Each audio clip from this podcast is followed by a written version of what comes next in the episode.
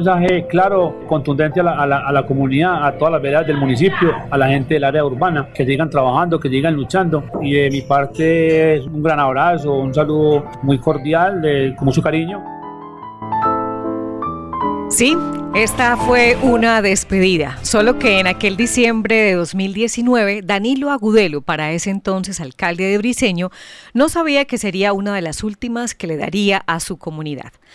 Con su voz, hoy queremos iniciar esta nueva emisión de Sintonía Norte en el 2022 como muestra de solidaridad con el municipio de Briseño, que sabemos sigue conmocionado por el asesinato del líder político y social, el cual terminó con la racha de paz y tranquilidad que durante los últimos años había vivido este municipio del norte antioqueño. Los invitamos para que se queden en sintonía. Vuelve Sintonía Norte. Cada día que amanece hay un nuevo reto, pero también una respuesta a los desafíos y oportunidades en esta región, donde la riqueza natural, la fe y el talento de la gente se suman. Sintonía Norte, el noticiero de los 17 municipios del norte antioqueño. Escucha aquí, sonidos de una región.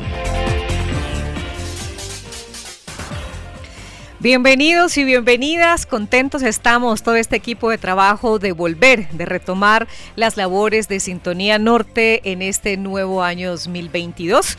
Esta es ya nuestra emisión número 73. Sintonía Norte es un ejercicio, es el producto de un trabajo en equipo de las emisoras del norte de Antioquia que busca llevarles a ustedes historias, noticias, sonidos, voces y también, ¿por qué no?, algunos silencios, porque los silencios también comunican toda esta información recogida en los 17 municipios que hacen parte del norte antioqueño, una subregión, como lo dice nuestro cabezote, con mucho potencial, con grandes potenciales, pero al mismo tiempo con grandes retos en esa tarea de lograr bienestar para todos los habitantes de los 17 municipios.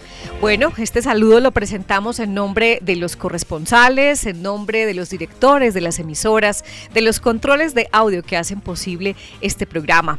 Los acompañamos en esta emisión como siempre, pues también está por aquí Susana Bendaño, eh, está Mateo Ateortúa, está Sami Correa en el Máster Central y cada uno de ustedes allá en eh, sus hogares conectados con esta señal. Soy María Noemi Ríos y tengo el gusto una vez más este año de participar en la presentación de este programa con John Freddy Sepúlveda, quien se conecta desde el municipio de Don Matías. John Freddy, buenos días, encantado otra vez de compartir esta emisión con usted y por supuesto con los oyentes. Hola, el gusto es para mí. Un saludo muy especial para todos ustedes y qué alegría, gracias a Dios, nos volvemos a encontrar en este espacio, Sintonía Norte. Y a propósito, pues en este espacio están enlazadas las siguientes emisoras. En este noticiero regional, las emisoras La Voz de San Pedro, Paisaje Estéreo de Entre Ríos, Bellamira Estéreo de Belmira, La Voz de Don Matías, Primaveral Estéreo de Gómez Plata, Paraíso Estéreo de San José, Digital Estéreo de Valdivia, Briseño Estéreo de Anorí, y, eh, Anorí Estéreo, Campamento Estéreo y Cerro Azul Estéreo. Igualmente, pues que es en Yanomar, ¿cierto? Además, pueden escucharlos en la web www www.redenorte.com.co. Bueno, yo, Freddy. Bienvenidos una vez más. Sí, María Sí, antes de que nos vamos con el paso a los titulares, pues darle la bienvenida a todos los oyentes. Recuerden que este programa, pues, es la primera emisión de este 2022 y que estamos, pues, contentos de volver con este espacio, además que tiene un nuevo horario. Así es. Por eso nos encanta muchísimo estar esta hora con ustedes y bienvenidos. A continuación, un adelanto de lo que tendremos hoy en Sintonía Norte. Briseñitas resaltan liderazgo social y político de José Danilo Agudelo Torres, es alcalde asesinado el lunes 18 de abril. La Loca, así llaman a la quebrada Hojas Anchas de Gómez Plata, afluente que causó afectaciones a 50 viviendas el fin de semana. Avanzan obras de mantenimiento en vías específicas del peaje Pajarito. Tenemos los detalles. Rancho Largo y Villa María, puntos críticos alrededor de la quebrada Don Matías. Crecientes de la quebrada La Torura dejan huellas en los entrerrieños. Estas y más noticias e historias de la región en Sintonía Norte.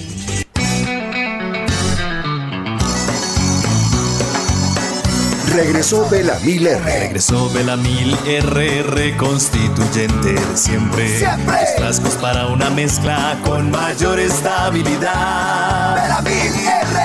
El reconstituyente en todo momento. Mezcla sus dos frascos, agita y aplica. Belamil R.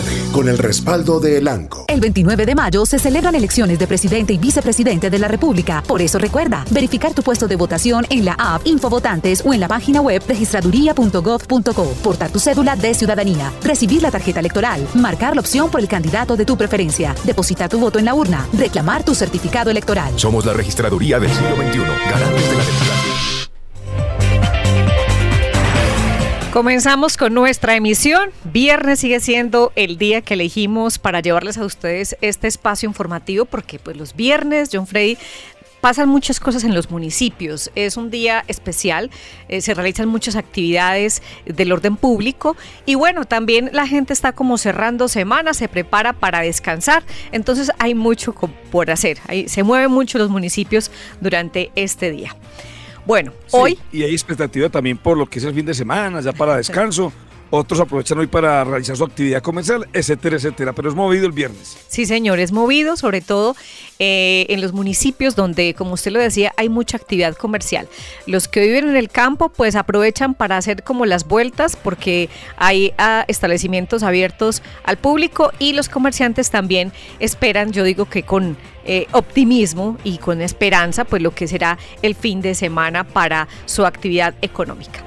Bueno, hoy nuestro tema central en Sintonía Norte gira en torno a la gestión del riesgo, específicamente a lo que tiene que ver con los riesgos generados por las fuentes hídricas. De ahí que antes de comenzar con el desarrollo de las notas preparadas por nuestros corresponsales, queremos invitarlos para que interactúen con nosotros respondiendo la pregunta, ¿conoces cuáles son los riesgos de tu municipio en temporada de lluvias? Esa es la pregunta que tenemos para ustedes y los queremos invitar para que participen de este diálogo enviándonos sus respuestas a este número de WhatsApp que vamos a tener conectado al programa para que lo tengamos en cuenta. Es el 320-532-1126.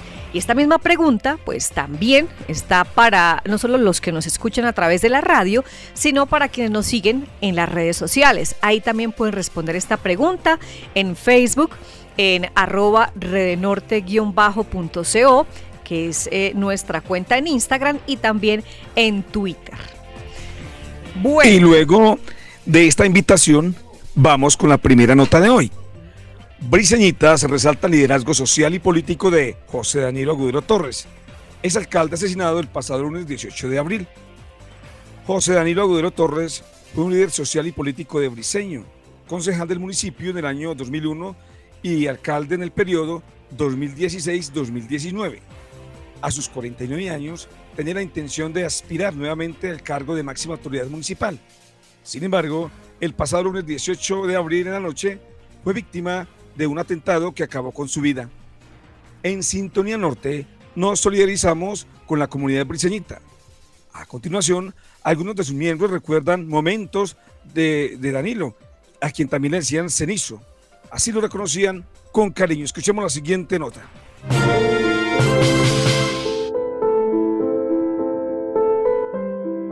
José Danilo Agudelo Torres nació en Briseño, Antioquia, un 31 de enero de 1973, el cuarto de diez hermanos, sus padres Genadio Agudelo y Elda Torres, su esposa Grisela Flores Zavala y sus hijos Kevin y Steven. Genaro Ruiz, ex concejal y amigo de Danilo, nos cuenta un poco acerca de su vida en el campo y la llegada al casco urbano del municipio. Desde la infancia trabajamos muy duro. Un muchacho del Guayco, donde era recolector de café, donde trabajaba con su familia. En el 1996 salió y yo personalmente le ayudé a él a colocar un negocio, una agropecuaria. Ese muchacho con ese ámbito de trabajar, de ver y de influenciar en nuestro municipio porque eran proyectos para darle sostenimiento a las comunidades rurales, en insumos y en todo eso, vio también la posibilidad de ingresar a lo público.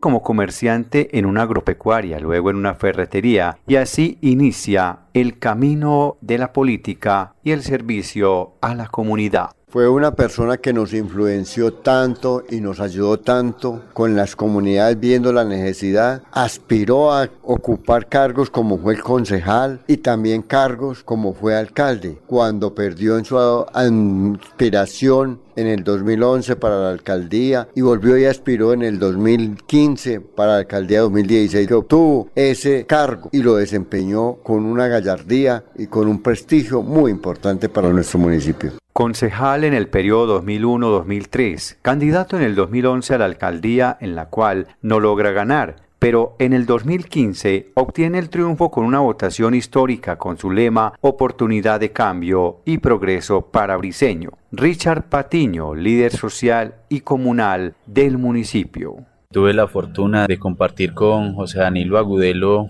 en su administración. Para mí era un soñador, un visionario, enamorado de su pueblo. Sentía constantemente la necesidad de ver su pueblo mejor. Creo que ha hecho la, mejor administración que hemos visto. Tuvo un enfoque muy claro por el campo. Realmente hizo una cantidad exagerada de mejoramientos de vivienda y viviendas nuevas rurales. Gracias a él se empezó a ver el tema de la placa huella que tanto ha beneficiado. Resalto mucho la pavimentación en placa huella de la vía desde Briseño hasta Travesía. Durante su administración demostró su gran capacidad de gestión y desarrollo en el municipio, llevándolo a posesionarse como uno de los mejores gobernantes a nivel nacional y departamental. Yo creo que hizo una labor desde su administración exageradamente buena y bonita. Eh, creo que hubo un trabajo social muy bueno, un respaldo a todo ese proceso de paz, un reconocimiento a los líderes sociales y comunales en su administración. Creo que realmente nos dio participación y que nos permitió aportar, que nos permitió ayudarle a gobernar y reflejo de eso es la buena administración que hizo. Yo creo que ahí tuvimos parte muchos, resaltar las obras que hizo en este municipio que quedarán para la historia.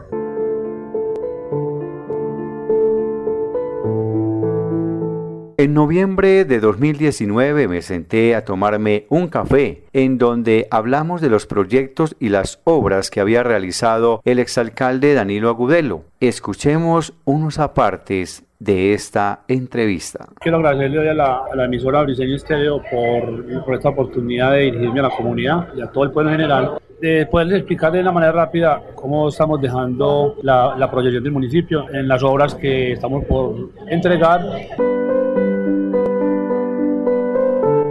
Bueno, muchas gracias, eh, señor periodista, por darme la oportunidad. Como hablamos, es un, mensaje claro, contundente a la, a, la, a la, comunidad, a todas las veredas del municipio, a la gente del área urbana, que sigan trabajando, que sigan luchando. Y de mi parte, es un gran abrazo, un saludo muy cordial, de, con, mucha, con mucho cariño y esperamos estar disfrutando esta Navidad con todos. Briseño hoy está de luto por la pérdida de este gran líder, José Danilo. Descansa en paz.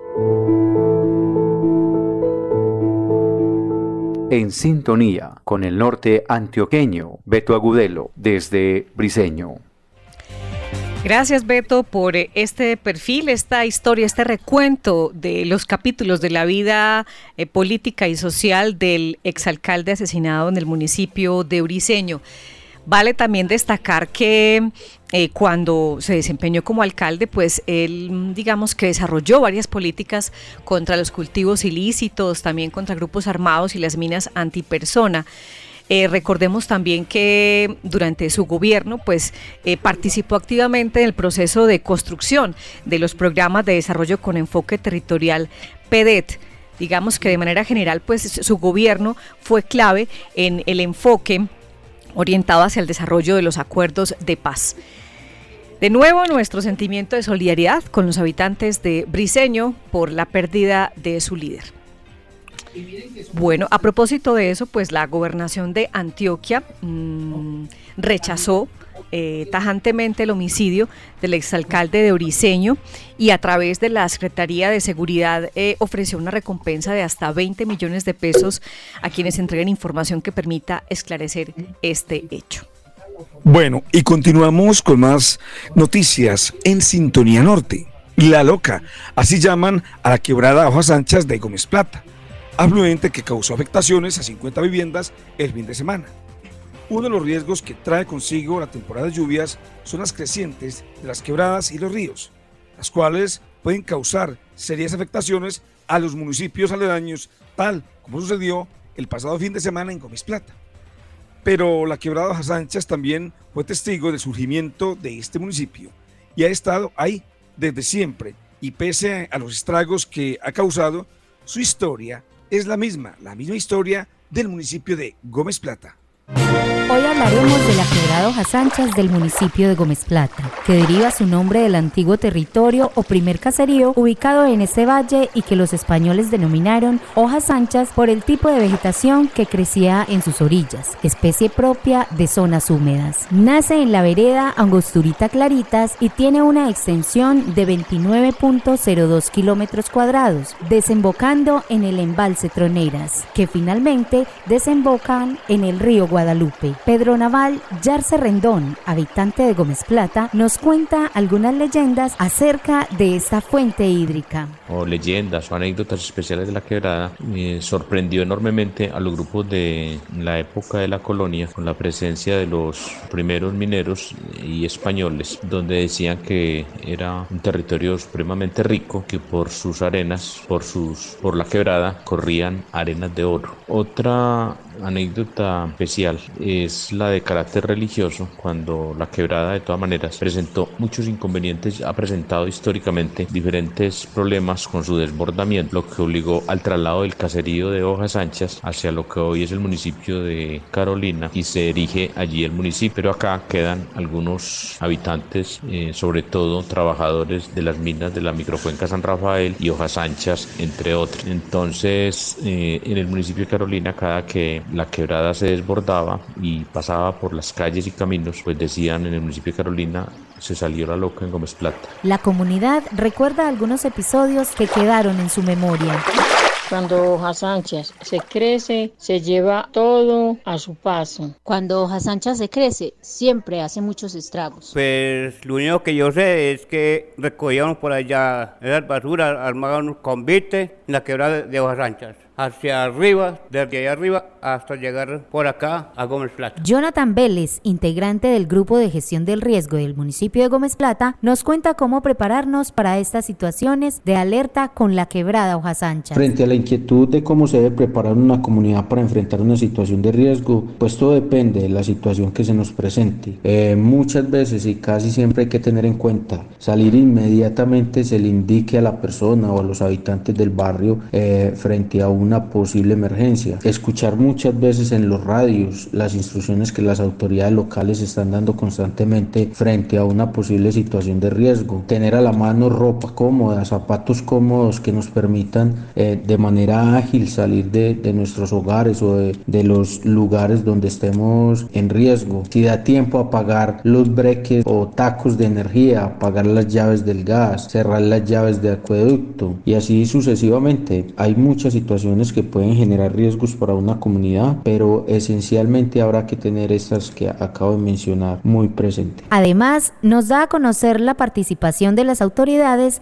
en cuanto a la gestión del riesgo. Las autoridades constantemente eh, con sus equipos logísticos, sus equipos operativos, su personal a cargo, está constantemente haciendo rondas, verificando posibles puntos que puedan generar algún riesgo en una situación que así lo amerite. Se realizan simulacros por diferentes situaciones, por sismos, inundaciones, deslizamientos, entre otros, que puedan generar riesgo a las comunidades y los estamos constantemente involucrando en estos simulacros participativos, también que ayudan como una forma de educar y orientar a todos nuestros pobladores. Estamos constantemente ubicando zonas seguras de evacuación y refugio para una posible eventualidad. Se conforman brigadas, se capacitan cuerpos de bomberos, defensa civil, entre otros. Referente a las pruebas de contingencia a nivel municipal, se hicieron unas actualizaciones de la medición del riesgo, identificando cuáles son los puntos de riesgo y las zonas de inundación de la quebrada. Para ello, también se ha trabajado en un sistema de alerta temprana, donde se hacen mediciones de lluvia en tiempo real y en caso de peligro se da alerta temprana al Comité de Gestión del Riesgo, quien inicia un monitoreo permanente de la cuenca para definir evacuaciones o mirar si hay que mover toda la población. Se tienen milímetros visuales en la zona urbana y un sistema de sirenas que se activan en caso de una avenida torrencial y haya que evacuar por alguno de estos eventos. La quebrada Hojas Anchas, en su última creciente, causó afectaciones y pérdidas en 50 viviendas.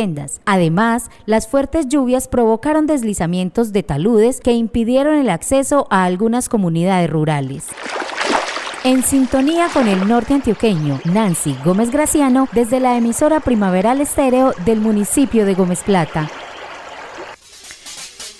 Gracias Nancy por su reporte y entretenido es también escuchar los recuerdos que los habitantes de los municipios tienen, específicamente en este caso de la quebrada Hojas Anchas en Gómez Plata.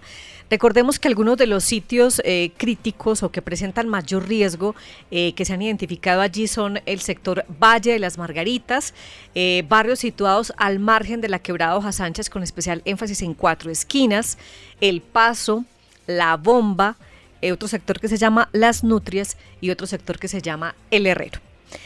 Hoy, pues además de estar reiniciando Sintonía Norte en este 2022, estamos conmemorando a nivel mundial el Día de la Tierra y creemos que es oportuno también plantear esta reflexión frente a nuestra relación con las quebradas y los ríos que pasan por nuestro municipio, John Freddy. Por eso hoy nos hemos dedicado como puntualmente a contar esas historias que si bien están o tienen que ver con, con tragedias o con momentos difíciles, muchas de ellas también están asociadas a recuerdos bonitos que la gente tiene con los ríos y quebradas. Es el caso de Don Matías, donde a pesar de que la quebrada causó tantos estragos en la historia, pues hay gente que tiene momentos muy especiales, enmarcados en su vida. Pues bien, en la zona urbana de Don Matías eh, conviven con la quebrada, que lleva el mismo nombre del municipio.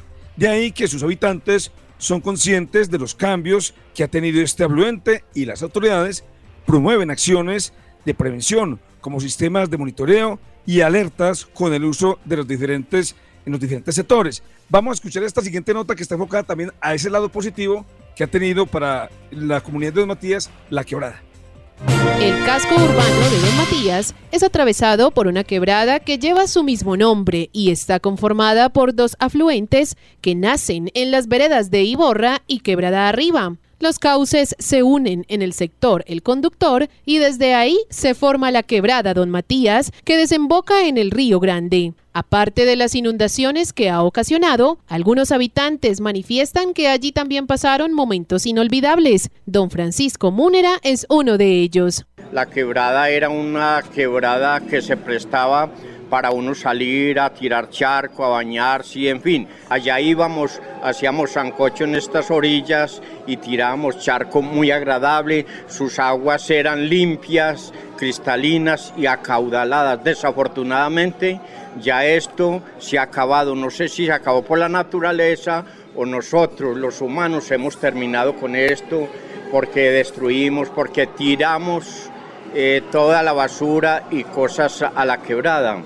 Por su parte, Don Aldemar Mira nos contó que en otra época se podía pescar en la quebrada Don Matías. Con los costalitos de cabulla sacaba con ronchos, sardinitas y eso uno simplemente lo abría, le sacaba las tripas y a fritar y eso quedaban esos pescaditos deliciosos. Vanessa Agudelo, habitante de la vereda Quebrada Arriba, dice que el afluente viene siendo afectado por la falta de cuidado que cada uno debe tener.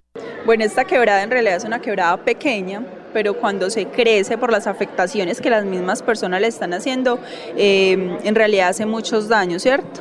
Pero las personas como tal no le están cuidando porque todas las aguas negras van a dar a la quebrada, porque los finqueros no están guardando esa delimitación que debe de haber entre quebrada y potrero y echan los animales, entonces eso está causando erosión en la tierra. De los sitios de principal riesgo que tiene la quebrada Don Matías en el casco urbano, nos habla el ingeniero de gestión del riesgo, Camilo Chalá López. Claro, la quebrada Matías, los puntos en que tiene más riesgo es donde según la sinuosidad, ¿qué es la sinuosidad? La sinuosidad son las curvas o los meandros que tiene el río.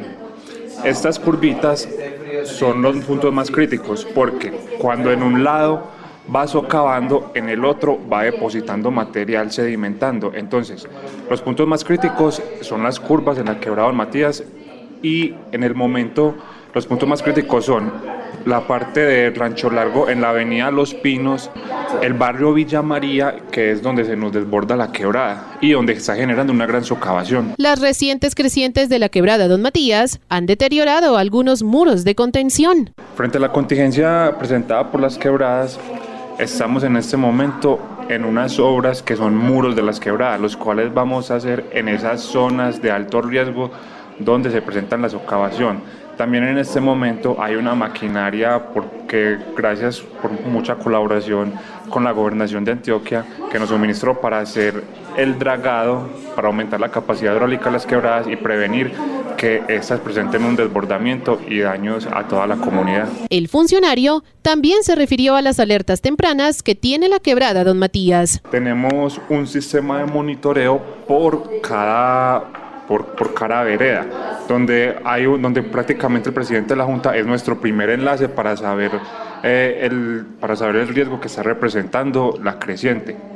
También tenemos un tipo de alerta que son de tres colores, siendo verde, amarillo y rojo. Y ya la alerta máxima, que es un desbordamiento total de la quebrada, que es la alerta roja, que ya es una alarma que es donde se nos presenta el desbordamiento de la quebrada, el aumento súbito del nivel de la quebrada, presencia de árboles, bloques de roca y ya sonidos y olores muy fuertes, que es lo que transporta esta quebrada, y eso ya es mayor a, a un metro de la lámina del agua. En sintonía con el norte antioqueño, desde la voz de Don Matías, informó Lady Joana Zuleta. Lady, muchas gracias. Y en Don Matías sí que están atentos a la quebrada. Esa es la invitación que también hacemos desde Sintonía Norte en este programa, es precisamente a ponerle el ojo a las quebradas, a los ríos, a los caños.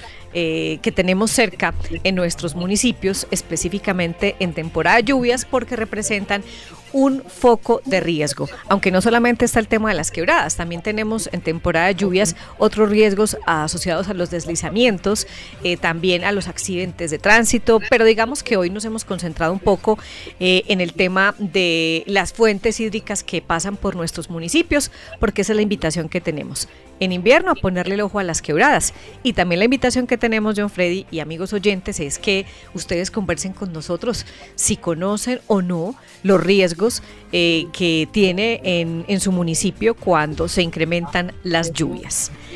Recordemos que la gente puede participar. Freddy, ¿tienes ahí el teléfono? Recordar. No, aquí no lo tengo en estos momentos, María. Hacia mano. Vamos a invitar a los oyentes para que nos escriban al 320-532-1126. Nos pueden enviar un mensaje de texto o un mensaje de voz. La pregunta es, eh, ¿cuáles son los riesgos que, que hay en su municipio en la temporada de lluvias? Y para quienes nos están siguiendo también a través de las redes sociales, pues también a ellos les formulamos una pregunta. Básicamente es si ustedes eh, conocen o no los riesgos de sus municipios en la temporada de lluvias. Y por aquí tenemos ya personas que han participado. Aquí en Facebook. Eh, el 67% de los que han participado dicen que sí conocen los riesgos, el 33% dice que no. Hay seguramente algunos que son más sinceros que otros. sí, sí, también es verdad. Bueno, aquí en, Twitter también, eh, que nos pueden encontrar como arroba redenorte-co. También tenemos participación de personas. El aquí está como empatada la cosa. El 50% dice que sí conoce los riesgos y el 50% dice que no. Bueno, si usted nos está escuchando a esta hora a través de la emisora, lo invitamos para que nos cuente, nos responda esta pregunta al 320-532-1126 o si nos está escuchando por la página web o alguna aplicación web de las emisoras que hacen posible esta transmisión a esta hora, pues lo invitamos para que nos busque ahí en Facebook, eh, en Twitter o incluso también en Instagram. Ahí nos puede escuchar. Estamos de vuelta en la segunda parte de Sintonía Norte, nuestra emisión número 73. Retomamos las emisiones de este año 2022 gracias a este trabajo conjunto que hacemos con los directores, reporteros y controles de audio de las emisoras comunitarias del norte de Antioquia. Y cuando usted está pensando en el almuerzo, en qué va a ser el almuerzo, en qué va, cómo va a complementar el almuerzo. Algunos están pensando en terminarlo y otros en qué será el almuerzo en la casa. Pues mientras eso ocurre, nosotros les presentamos un menú de historias y noticias para que ustedes estén conectados con lo que pasa en nuestra zona. Reiteramos la invitación para que respondan nuestra pregunta. ¿Conoces cuáles son los riesgos de tu municipio en la temporada de lluvias? Esperamos sus respuestas al WhatsApp 320-532-1126 y esta misma pregunta la pueden responder en nuestras redes sociales. Recuerden que estamos en, eh, estamos en Facebook como Rede Norte. Eh, en Instagram y Twitter estamos como arroba redenorte-co. Ahí también pueden participar de la encuesta que tenemos hoy para quienes nos siguen en las redes sociales. Recordemos que este informativo regional eh, a él se enlazan las siguientes emisoras. La Voz de San Pedro, Paisaje Estéreo de Entre Ríos, Bella Mira Estéreo de Belmira, La Voz de Matías, Primavera Estéreo de Gómez Plata, Paraíso Estéreo de San José, Digital Estéreo de Valdivia, Briseño Estéreo, Anori Estéreo, Campamento Estéreo y Cerro Azul Estéreo de Yarumal. Además, pues también nos pueden escuchar a través de la web www.renorte.com.co. Continuamos con más historias y hoy queremos como sumarnos a ese esfuerzo que hacen también las autoridades y las instituciones por promover una cultura de la gestión del riesgo, que básicamente consiste en que conozcamos los riesgos que tenemos eh, en nuestro entorno, prepararnos eh, para, para prevenirlos lo más que se pueda y si se presentan, si se llegan a hacer realidad, pues saber cómo actuar. Y en este proceso de la prevención y de la cultura de gestión del riesgo, pues no solamente participan las instituciones o las autoridades, yo creo que este es un proceso que tiene que ver también con los ciudadanos, con todos nosotros, que tengamos claro, por lo menos mentalmente, ese mapa de riesgo. Si usted vive en una vereda, si vive en el pueblo, si vive en la ciudad, eh, cuáles son los riesgos que se pueden presentar, que recuerden muchos de ellos también están asociadas a las condiciones del clima. Tenemos unos riesgos en invierno, pero también tenemos otros riesgos en la temporada seca. Por eso, pues hoy en Sintonía Norte nos conectamos con este tema, lo apoyamos porque somos conscientes que aunque hemos avanzado en esto de la cultura de la gestión del riesgo, todavía nos hace falta un poquito, nos hace falta. Bueno, y siguiendo con esas historias, como usted lo dice, Freddy, vamos con la siguiente. Rancho Largo. Ah, bueno, ese es, una, es uno de los sectores que presenta dificultades en el municipio de Don Matías, pero también tenemos otras dificultades que se han presentado, por ejemplo, en la quebrada La Torura. Allí las experiencias que han tenido con esta quebrada han dejado huella en los habitantes de Entre Ríos. Y es que durante la temporada de lluvias se presenta aumento de caudales de ríos y quebradas, llevando a los desbordamientos de los canales que ya no soportan tanta cantidad de agua. Una situación de riesgo que se incrementa. Por ejemplo, cuando las personas intervienen en el curso de los afluentes o arrojan basuras en él. Continuamos entonces con esta serie de historias sobre las quebradas que cruzan los municipios de la región.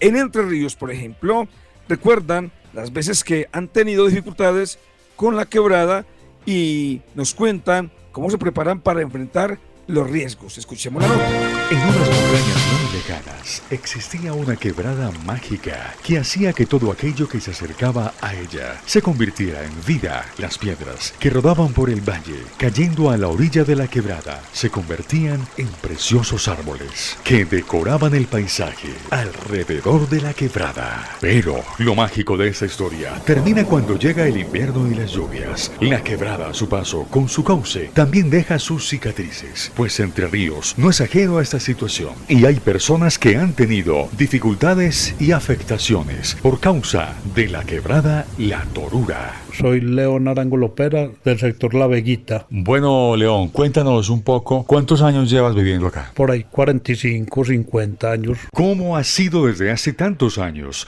la problemática con esta quebrada de la Torura? Eran unas crecientes muy horribles, muy horribles, se inundaba toda esa vega, se nos metía a la casa, no había paso. Entonces sí, nos tocó dos veces evacuar la casa porque se nos metió a la casa. Cuando se juntan la zancuda y la turura, entonces es mucha agua, entonces las inundaciones y trae ganado y cercas, de todo. ¿Escucharon ustedes que algún vecino más abajo o más arriba les pasaba lo mismo? Sí, en, en, la, en la cuadra del frente, después del puente, sí se entraba también y la señora muy preocupada. La vecina de quien nos habla, don León Arango, es precisamente Ángela María Agudelo, quien nos relata un poco sobre esta mojada odisea por causa de la quebrada La Torura. Resulta que hace aproximadamente unos 8, 5 años hemos venido teniendo algunas dificultades con el afluente. Dentro de esas dificultades está que de acuerdo al crecimiento de la quebrada y en especial en esta época de lluvias hemos tenido problemas con las aguas lluvias, con los tubos que desembocan en la misma quebrada con estas aguas. Hemos tenido deslizamientos de las laderas, entonces pedimos pues como la colaboración de los entes correspondientes para que nos den una solución efectiva porque han sido soluciones pero muy parciales. Aguas arriba y vecino de un puente a un metro del río, el señor Carlos Arturo Monsalve, ebanista, ha aprendido a convivir con estas situaciones. Él sabe contar su historia jocosamente.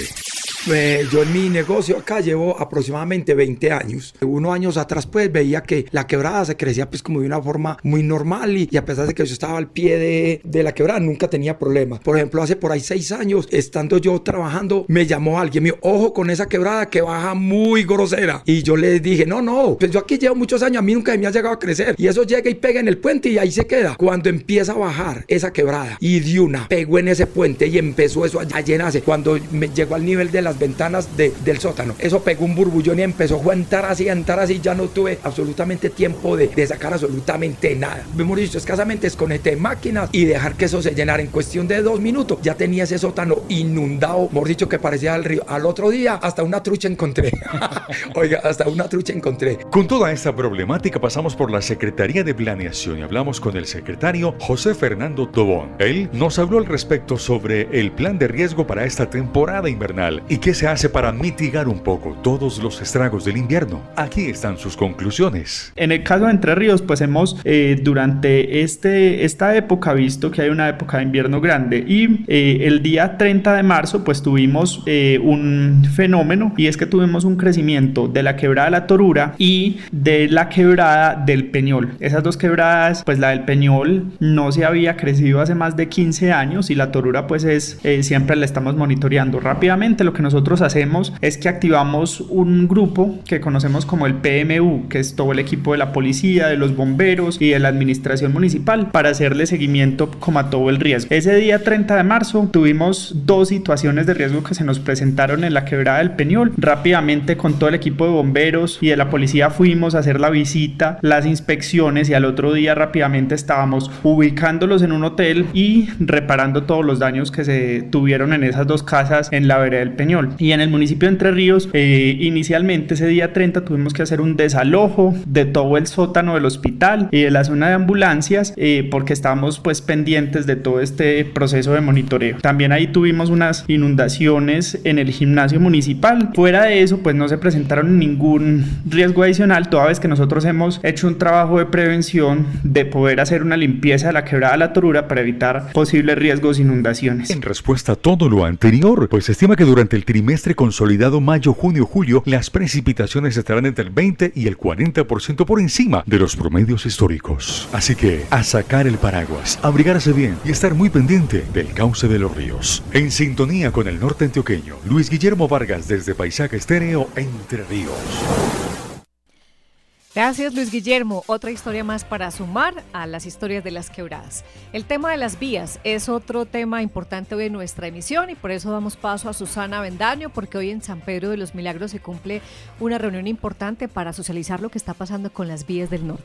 Buenas tardes Susana, o buenos días mejor. Así es, María Noemi. Bueno, les contamos entonces que avanzan obras de mantenimiento en vías específicas del peaje Pajarito y aquí tenemos los detalles, pues esta es una de las problemáticas recurrentes del altiplano norte de Antioquia. Muchas veces incluso nos hemos visto o hemos pensado esas eh, posibles soluciones o mejoramientos que se le han hecho al kilómetro 0 más 200, pues vemos que constantemente vuelven y se deterioran. Entonces, por ejemplo, preguntamos o nos preguntamos, ¿serán efectivos? Y para eso hoy nos acompaña Ever Vega, él es ingeniero contratista de esta obra y nos va a contar algunos de los detalles que incluso a las 2 de la tarde van a compartir también con la comunidad en San Pedro de los Milagros. Herbert, bienvenido a Sintonía Norte. Muchas gracias. Herbert, bueno, cuéntanos en primer lugar cuáles son esas acciones principales que se realizan en la vía y en cuáles zonas específicamente. Sí, dentro del objeto del contrato lo que buscamos es, es garantizar la transitabilidad y la seguridad de los, de, los, de los viajantes, de las personas que utilizan las vías. En este caso nos encontramos haciendo labores de mantenimiento de la vía, lo que es parcheo bacheo, en el tramo que comprende todo el sector de entre el peaje Pajarito y Santa Rosa de Osos, y también la variante Don Matías. ¿Qué determina la elección de las zonas puntuales a elegir para, los, para las intervenciones? Que ponga en riesgo la seguridad de, los, de las personas que utilizamos las vías, en este caso eh, huecos, eh, pérdidas de banca, hundimiento en la banca, que de pronto con las velocidades que se que, que, con las que andan las personas pues puedan generar algún accidente y pues pongan en riesgo su salud y su vida también.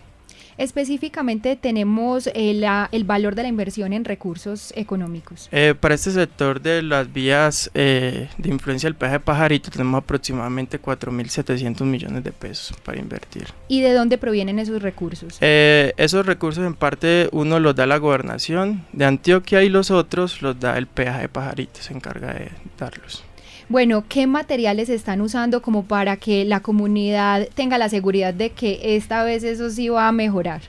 En el caso del, del parche obviamente pues utilizamos material asfáltico, eh, un pavimento asfáltico con el que estamos realizando eh, los respectivos arreglos. En el caso, en otros casos, eh, estamos utilizando un material granular base o incluso también el mismo fresado como para hacer, eh, estamos haciendo en algunos puntos como unas medidas eh, más que correctivas, eh, es como más que todo temporales, porque en algunos casos estamos como muy apretados con la cuestión de los, de los costos que implican hacer una labor correctiva, entonces por lo, ahorita lo primordial estamos como tratando de generar eh, algunas acciones preventivas, ¿cierto? Para que poder asegurar pues la seguridad de, los, de, los, de las personas que utilizamos las vías.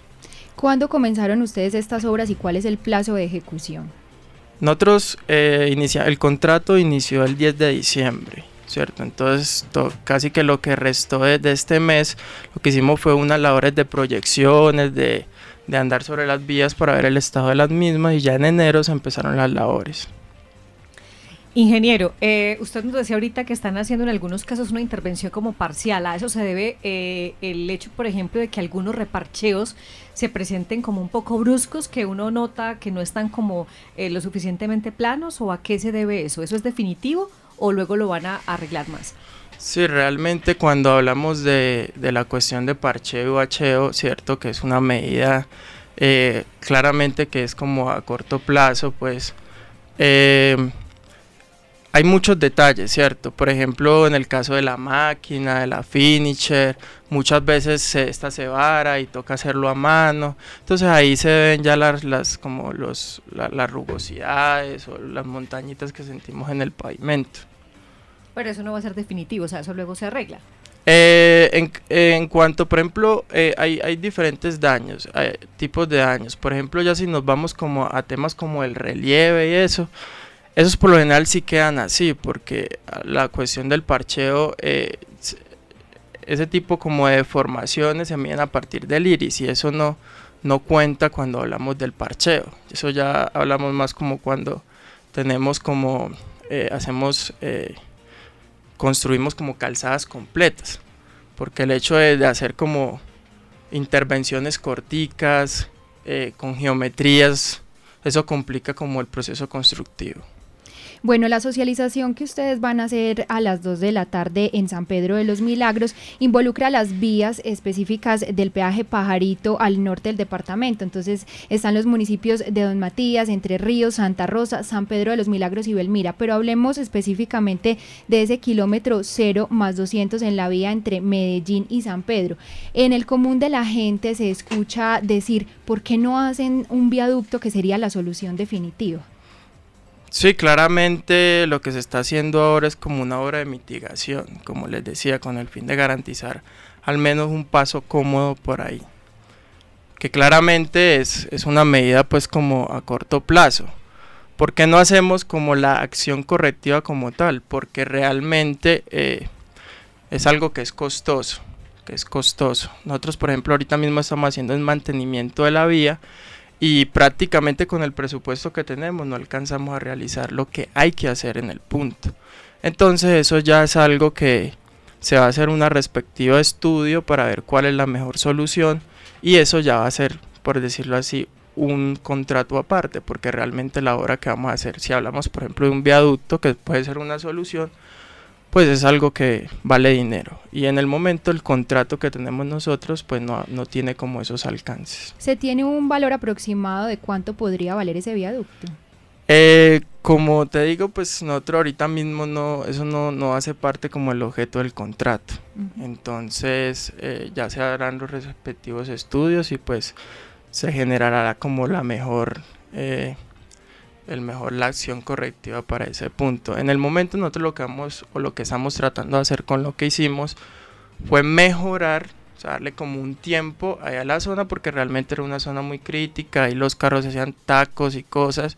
Ya por el momento pues no hay eso. Y pues mientras estemos, contrato dura aproximadamente 8.5 meses, vamos a estar pendientes de ese punto, pero haciéndole los arreglos como para generar, para garantizar la transitabilidad de las personas por ahí, por ese paso. Mientras obviamente sale como eh, el proyecto que vayan a hacer ahí realmente en el punto.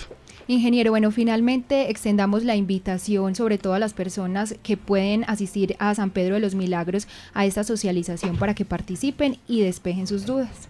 Sí, les tenemos la invitación a todas las personas que, que con su tiempo pues puedan disponer para, para acompañarnos en esa reunión que vamos a tener hoy a las 2 de la tarde aquí en el municipio de San Pedro, en el cual obviamente eh, vamos a dar más detalles de estos cuatro meses que prácticamente llevamos del proyecto qué hemos hecho, qué falta por hacer y pues para responder algunas de las dudas que les puedan surgir a las personas eh, que han estado como ahí pendientes del desarrollo del proyecto. ¿Tenemos el lugar donde se va a realizar la reunión? Sí, es Susi, será a las 2 de la tarde en el auditorio del Palacio Municipal. Aquí hay dos auditorios, el de la Casa de la Cultura y el del Palacio. Es el del Palacio Municipal y ahí están invitadas todas las personas que quieran despejar eh, otras dudas de los temas que ha tratado el ingeniero hoy en el programa. Al ingeniero Herbert Vega le agradecemos por acompañarnos hoy en Sintonía Norte y entregarnos estos detalles. Con todo el gusto. Bueno, Susana, gracias. Gracias, ingeniero. John Freddy, amigos oyentes, el tiempo se nos está acabando. Es momento de despedirnos. Un gusto haber compartido con ustedes esta nueva emisión de Historias y Noticias del Norte Antioqueño. Freddy. Sintonía Norte fue una producción de la Asociación de Medios de Comunicación del Norte de Antioquia, Red Norte. Hoy en la realización periodística, Joana Zuleta, Nancy Gómez, Beto Agudelo y Luis Guillermo Vargas. En el máster central hoy agradecemos los servicios técnicos de Sami Correa, la conducción de John Freddy Sepúlveda, Susana Vendaño y quienes habla María Noemi Ríos. Gracias, feliz fin de semana.